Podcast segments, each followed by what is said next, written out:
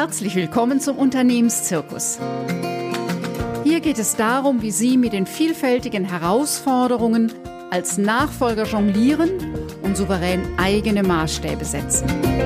Alles für ein gewinnbringendes Unternehmerleben. Und jetzt wünsche ich Ihnen viel Spaß mit dieser Episode.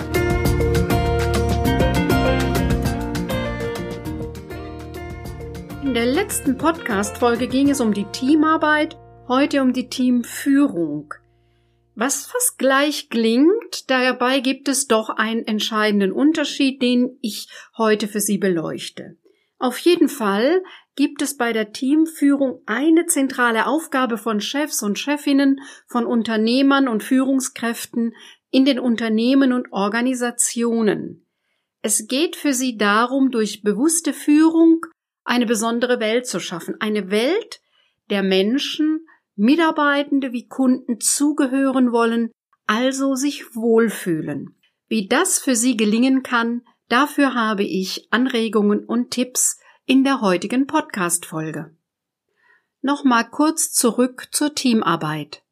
Es gibt viele erfolgreiche Beispiele für Teamarbeit, die gelungen ist.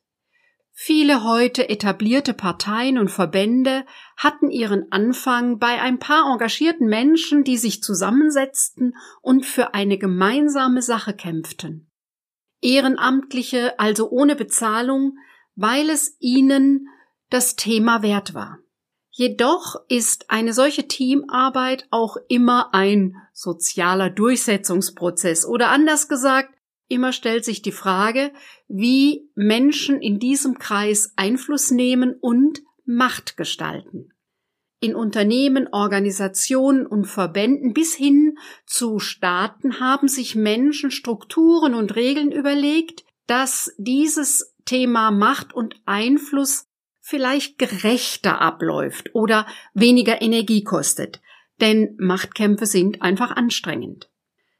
Es gibt also bei all diesen größeren Einheiten immer ein verbindendes Ziel, einen Auftrag, eine Satzung oder Verfassung, die das große Ganze, die Ausrichtung und den Sinn definieren.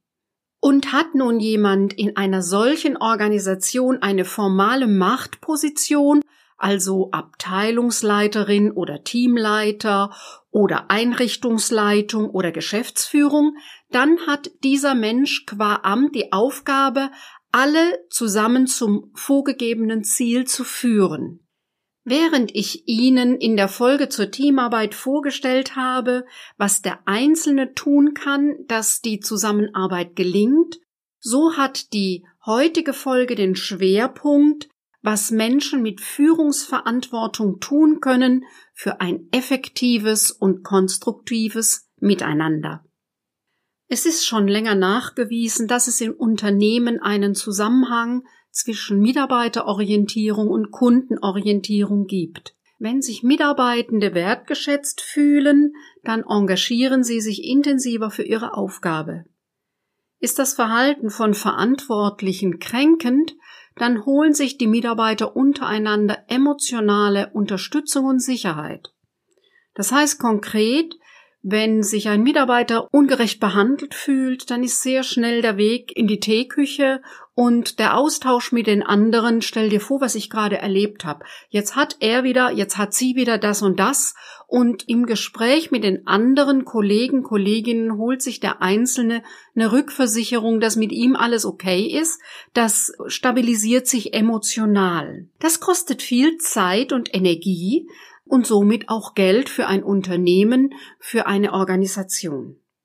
Außerdem hat sich in vielen Berufen und Branchen in den letzten Jahren die, ich nenne es mal Brautschau auf dem Arbeitsmarkt umgedreht. Angesichts des Fachkräftemangels können Mitarbeiter nun auswählen, wo und wie sie arbeiten wollen, und es wächst eine Generation nach, die völlig andere Vorstellungen von Arbeit und Leben hat. Ich erlebe in fast allen Unternehmen, Einrichtungen und Organisationen, dass sich die Frage stellt, wie Zusammenarbeit unter diesen Bedingungen gut gelingen kann. Die neueren Lösungsansätze haben verschiedene Namen wie kollegiale oder dialogische Führung, agile Führung, Führen auf Augenhöhe, New Work, Theorie U, integrale Führung oder Holokratie.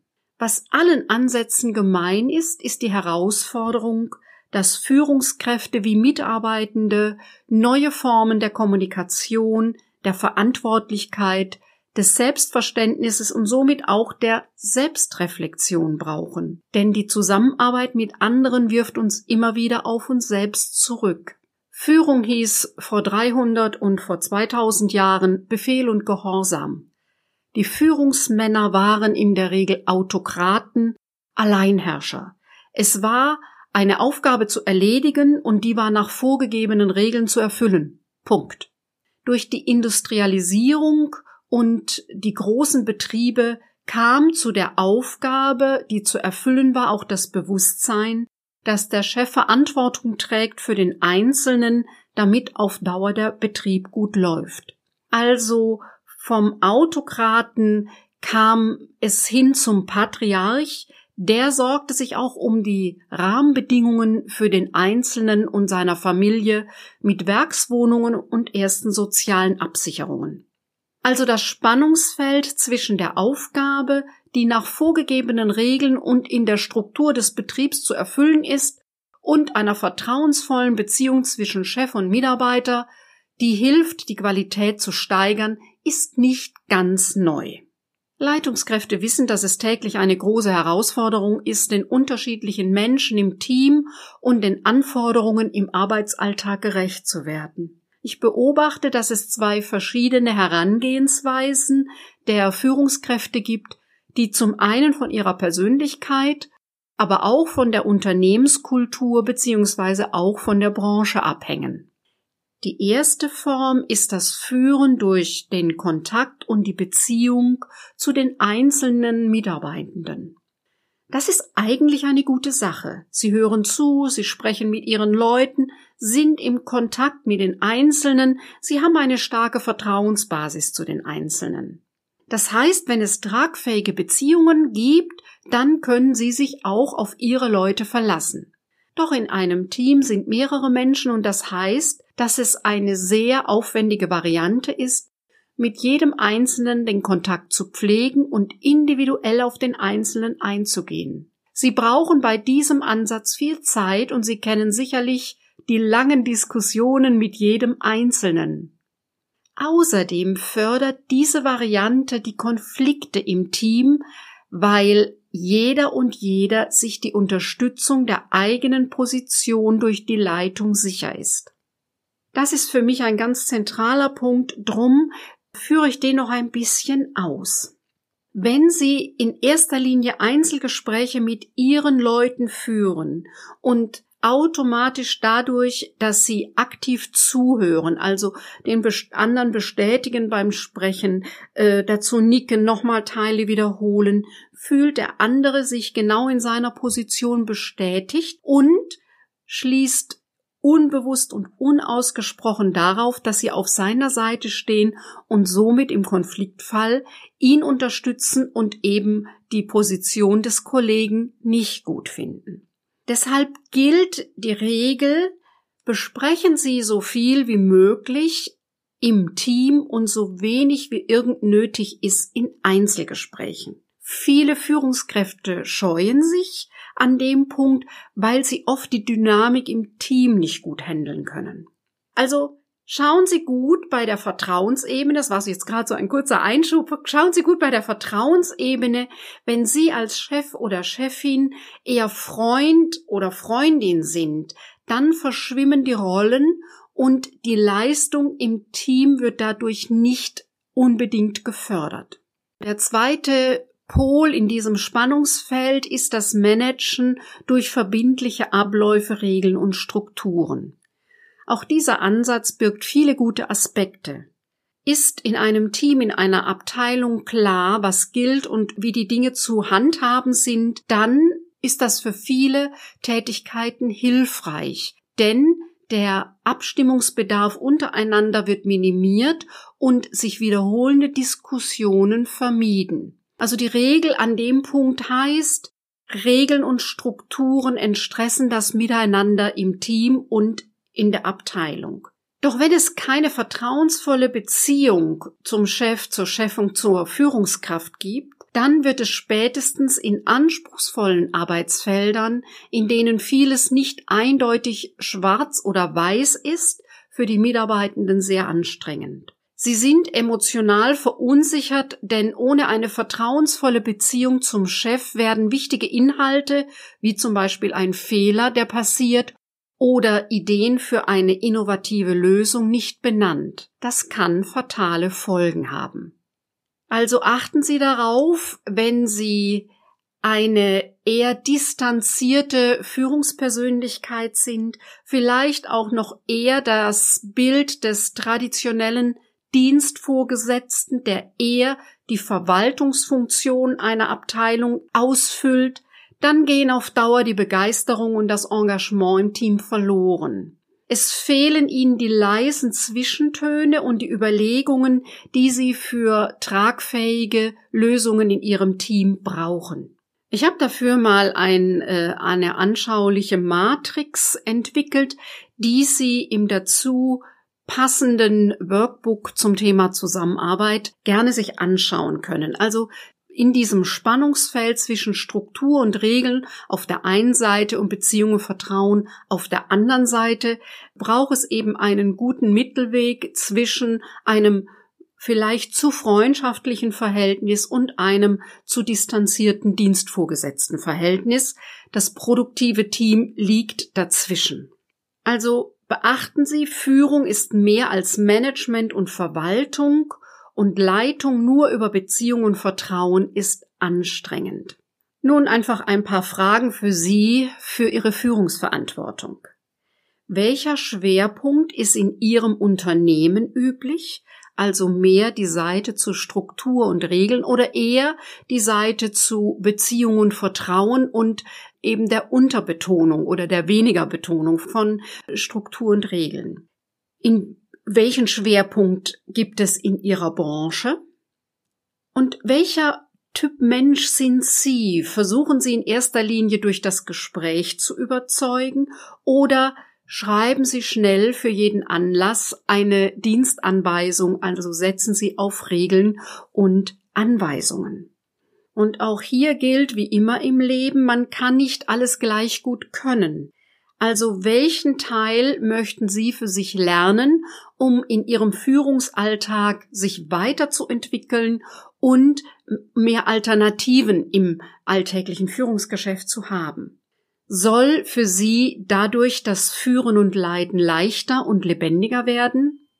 Es gibt ein paar Fähigkeiten, die eine Chef, eine Chefin, eine Führungspersönlichkeit heute braucht. Und dazu gehören eine persönliche innere Klarheit und Souveränität, also sowas wie Rollenklarheit, um mit den unterschiedlichen Anforderungen umgehen zu können, um die Macht zu gestalten und mit der Ohnmacht umzugehen. Die Frage ist an dem Punkt auch immer, wer sind Ihre Kollegen? Nein, Ihre Teammitglieder sind nicht Ihre Kollegen. Ihre Kollegen sind Ihre Teamführungskollegen, Ihre Unternehmer und Unternehmerinnenkollegen, Ihre Abteilungsleitungskolleginnen und Kollegen. Dann braucht es für die persönliche innere Klarheit und Souveränität so etwas wie Werteklarheit. Also die eigenen inneren Werte klar haben und priorisieren.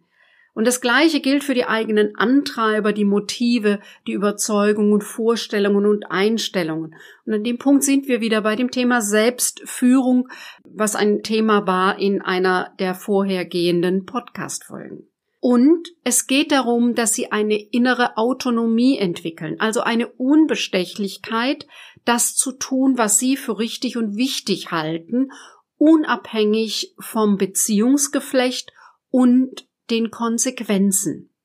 Und sie brauchen heute als souveräne Führungspersönlichkeit so etwas wie Beziehungskompetenz.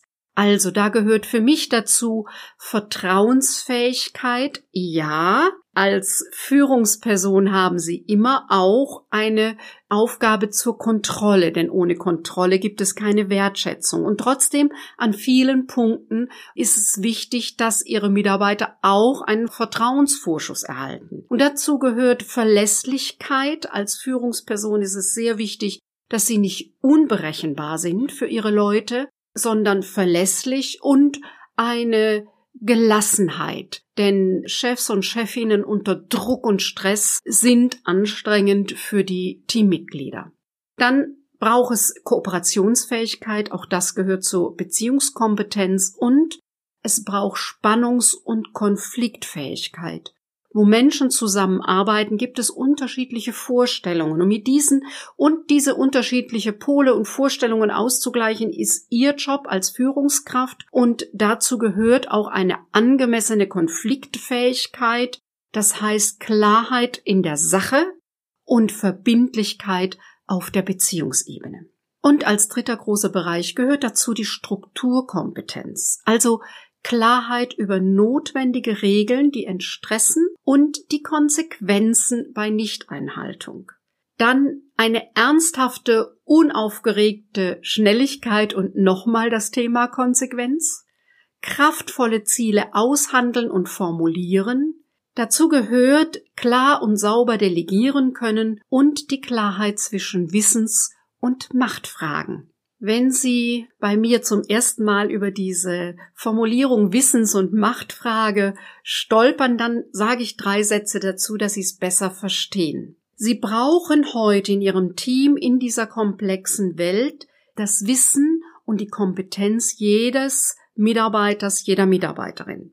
Das heißt, an bestimmten Punkten müssen Sie inhaltlich hart miteinander die Sache diskutieren. Und da gilt es wirklich, den Rahmen klar zu machen. Heute geht es um diesen Punkt und da brauchen wir wirklich, dass alle ihre Kompetenzen einbringen und wir gut gucken, dass wir die bestmögliche Lösung für dieses Thema finden. Anders ist es nochmals bei Machtfragen. Ist in Ihrem Team zu der Art und Weise, wie Sie zusammenarbeiten, auch über Sachfragen, wenn Sie lange diskutiert haben, geht es dann darum, wie gehen wir weiter miteinander vor? Und an dem Punkt stellt sich die Machtfrage. Also wer setzt sich hier durch? Und in dem Punkt, wo Sie als Verantwortlicher, als Verantwortliche eine Entscheidung fällen, in den seltensten Fällen ist das die einzig wahre und richtige denn es hätte wahrscheinlich noch drei andere gegeben, die ähnlich gut gewesen wären. Also in diesem Moment, wo Sie die Machtfrage entscheiden, also ein Machtwort sprechen und ein Thema entscheiden, geht es darum, dass Ihre Mannschaft und Frauschaft loyal mit Ihnen mitgeht. Und das sind Machtfragen, während eben im Teil zu Wissensfragen alle gehört werden. Wichtig ist, was alle zu sagen haben. Ist bei der Machtfrage es dann entschieden, in welche Richtung es geht und an dem Punkt die Diskussion neu zu entfachen von den Mitarbeiterinnen und Mitarbeitern nachzukarten, ist unfair, ist illoyales Verhalten von Mitarbeitern. Das nochmal so für Sie zur Klarheit. Wenn Sie das Thema näher interessiert, fragen Sie einfach nochmal nach. An dem Punkt verheddern sich viele Teams. Es ist oft nicht klar, was ist die Sache und was ist die Frage nach Entscheidung und Macht. Und da gibt es viele ungeklärte Themen in den Teams. Jetzt habe ich Ihnen aber noch fünf Tipps für eine stressfreie Mitarbeiterführung, die Sie einfach für sich überlegen können, ob sie hilfreich sind für Sie. Unternehmer, Unternehmerinnen, Führungskräfte sein ist eins der existenziellen Lernfelder wie Partnerschaft und Elternsein im privaten Bereich. Ob wir uns dabei weiterentwickeln oder stehen bleiben, da wo wir eben bis dahin gewachsen sind, ist eine Frage der individuellen Entscheidung.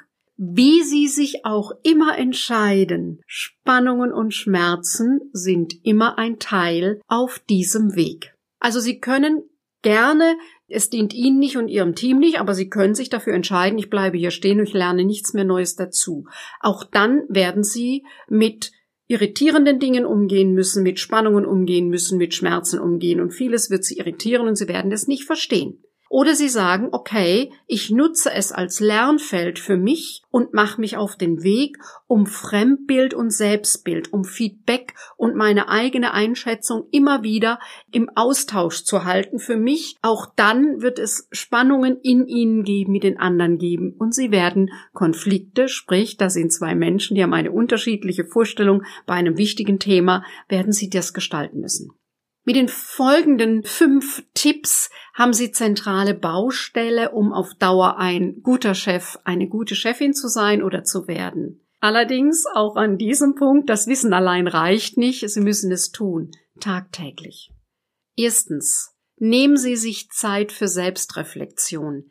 Wenn Sie nicht klar haben, was Sie wirklich wollen, dann sind Sie auch für Ihr Team verwirrend. Nehmen Sie sich täglich ein bisschen Zeit, also 10 bis 15 Minuten, wöchentlich ein bis zwei Stunden und monatlich drei bis vier Stunden und zweimal pro Jahr einen Tag. Gewinnen Sie Klarheit über sich, über Ihre Motive und Werte, über Ihre Wünsche und Träume, über das, was Ihnen gut tut und das, was Sie blockiert. Besprechen Sie Ihre vielen Ideen nicht direkt mit Ihrem Team, suchen Sie sich außerhalb einen Sparringspartner, eine Mastermind-Gruppe, ein Mentor, ein Coach. Zweitens. Wie wirken Sie und was bewirken Sie? Sie leben nicht allein auf einer Insel, sondern die Herausforderung ist, Ihre Vorstellungen mit den Vorstellungen der anderen abzugleichen und einen gemeinsamen, kräfteschonenden Weg zu finden. Der Abgleich von Selbstbild und Fremdbild ist ein steter Prozess. Die Frage, die sich immer wieder stellt, ist, was ist die Vorstellung in meinem Kopf und was ist real? Wie biege ich mir die Realität zurecht, damit mein Weltbild erhalten bleibt? Oder salopp gesagt, Sie kennen den Spruch schon von mir, glaube nicht, was du denkst. Drittens. Vermeiden Sie Demotivation und Kränkungen. Motivation können Sie nicht machen, die bringen Menschen mit.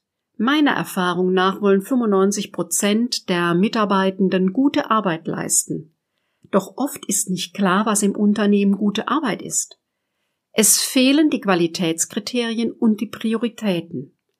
Achten Sie darauf, dass Sie Ihre Leute nicht demotivieren. Seien Sie achtsam und empathisch mit den Mitarbeitenden, nicht als rhetorischen Trick, sondern als echter Mensch. Das Thema Motivation ist ein sehr stark diskutiertes und oft als All Allheilmittel genanntes Thema bei der Führungskompetenz.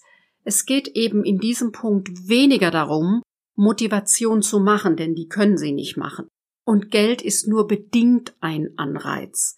Es geht darum, dass sie ihre Leute nicht demotivieren. Und viele Führungspersönlichkeiten, eben gerade die einen geringen Anteil an Selbstreflexion haben, nutzen oft ihre Macht, um die Menschen in ihrem Umfeld klein zu halten und ihre Größe zu demonstrieren.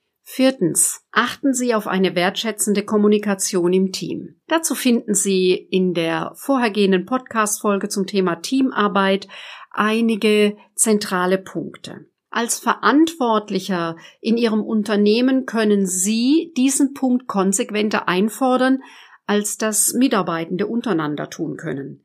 Den klaren Rahmen, was geht und was nicht geht in einer Firma, in Ihrer Abteilung, den setzen Sie. Das ist Ihre Verantwortung.